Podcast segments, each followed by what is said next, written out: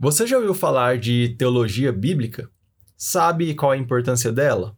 Entende a diferença entre revelação natural e especial? Então, vem com a gente!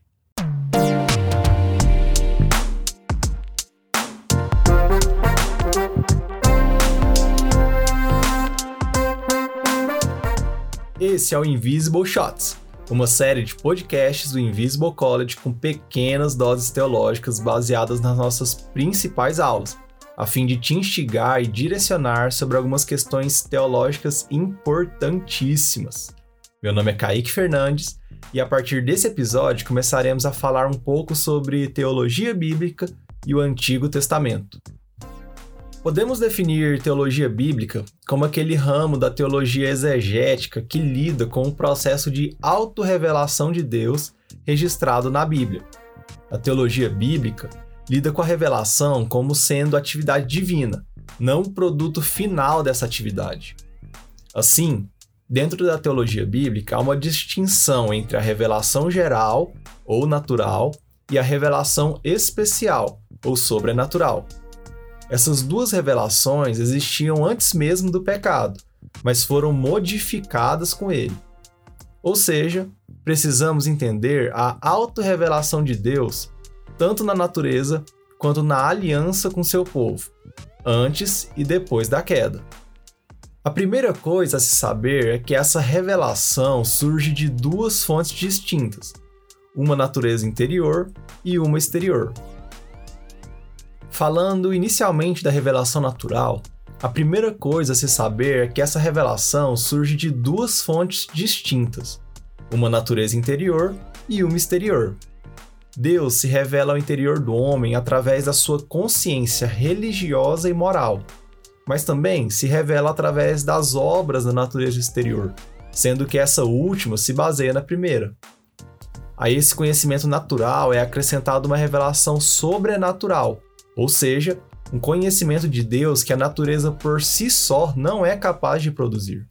Por isso ele é chamado de sobrenatural.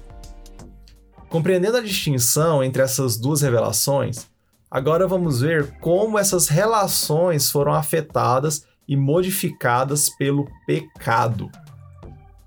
Primeiramente, a estrutura da revelação natural é perturbada e posta numa posição em que necessita de correção. A natureza interior não funciona mais normalmente no homem que está sob o pecado.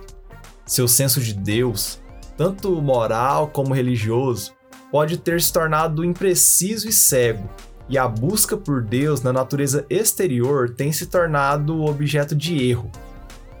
É por isso que essa correção do conhecimento sobre Deus não pode vir da natureza interior em si, mas deve ser suprida pela sobrenaturalidade da redenção.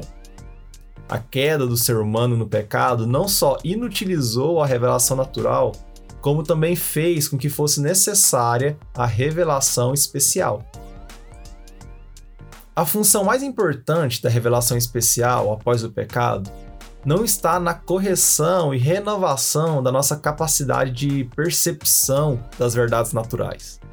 Ela consiste, na realidade, na introdução de um novo universo de verdade em relação à redenção do homem, relacionando tanto forma quanto conteúdo.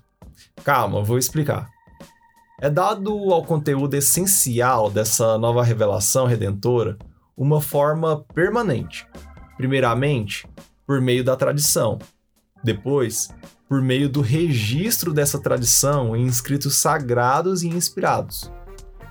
John Walton nos diz que, no cerne da autorrevelação, delineando o plano de Deus, está a aliança. É por intermédio da aliança que Deus se revela e se compromete com determinado tipo de ação. Com a autorrevelação divina, então, o objetivo do Antigo Testamento é que os leitores conheçam melhor a Deus. Mas isso vai muito além de um mero processo cognitivo. O conhecimento de Deus também se dá pela experiência de seus atributos, os quais se tornam a estrutura da nossa visão de mundo.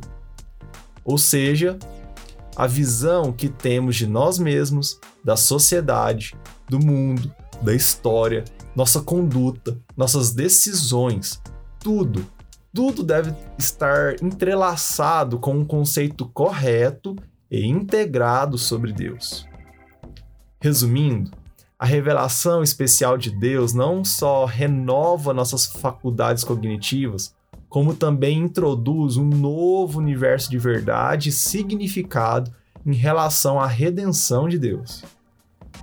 Isso é o que na linguagem dogmática chamamos de o pacto da graça, enquanto que a revelação especial pré-redentora, ou seja, antes do pecado, é comumente chamado de o pacto das obras. Aqui, temos que ter o cuidado de não associar o pacto da graça apenas ao Novo Testamento. Isso é um erro. Ele também está presente no Antigo Testamento, no período pós-queda. A diferença é que, nesse caso, essa primeira parte do pacto precede a vinda do Messias.